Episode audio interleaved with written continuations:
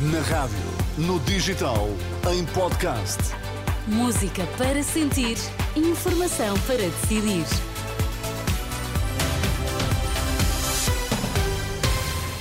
Vamos às notícias. Começamos com os títulos em destaque. Boa noite. Boa noite. Mensagem natal do Primeiro-Ministro com António Costa a elogiar-se pelas conquistas na dívida pública e as reações da oposição com uma visão divergente do mesmo país.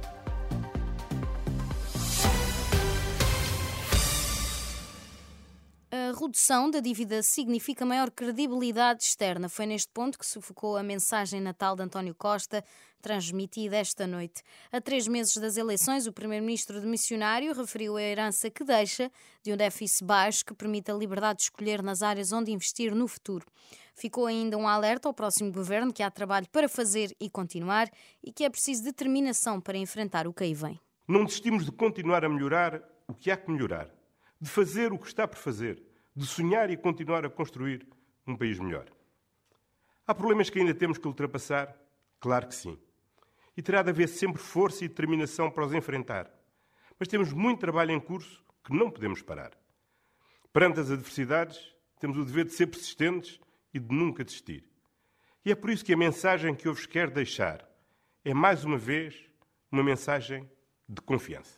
Na mensagem gravada na residência oficial em São Bento, António Costa não falou dos problemas em áreas como a saúde, mas falou da educação para puxar dos galões. Finalmente, o nosso nível de qualificações aproxima-se dos melhores padrões europeus.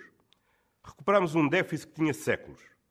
E esta recuperação deve-se ao extraordinário esforço das famílias, dos jovens e, de forma persistente, das políticas públicas nas últimas duas décadas. Os resultados são claros.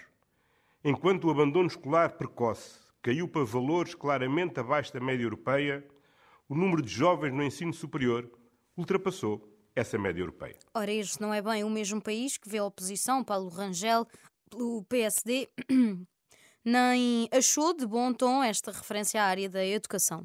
Como é que é possível fazer o elogio dos progressos que houve nas qualificações quando nós vemos a situação em que está o sistema educativo?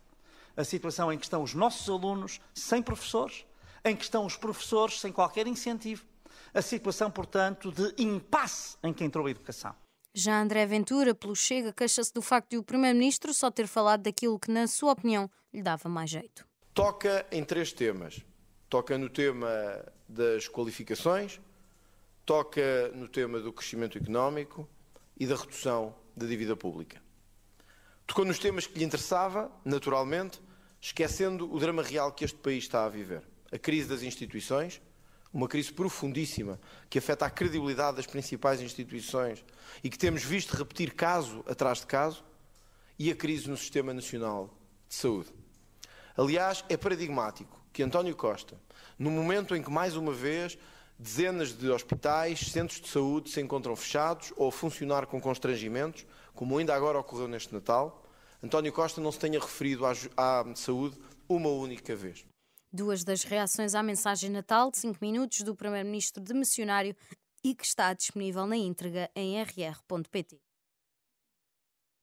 Os serviços de meteorologia levaram para Laranjo o aviso emitido para as ilhas do Grupo Oriental dos Açores, ou seja, São Miguel e Santa Maria, devido à previsão de chuva forte para esta terça-feira, entre as 11 da manhã e as 8 da noite, hora local. É o segundo aviso mais grave da escala. Para as ilhas do Grupo Central, onde se prevê precipitação por vezes forte, mantém-se o aviso amarelo. No continente estão sob aviso laranja os distritos da Guarda e Bragança.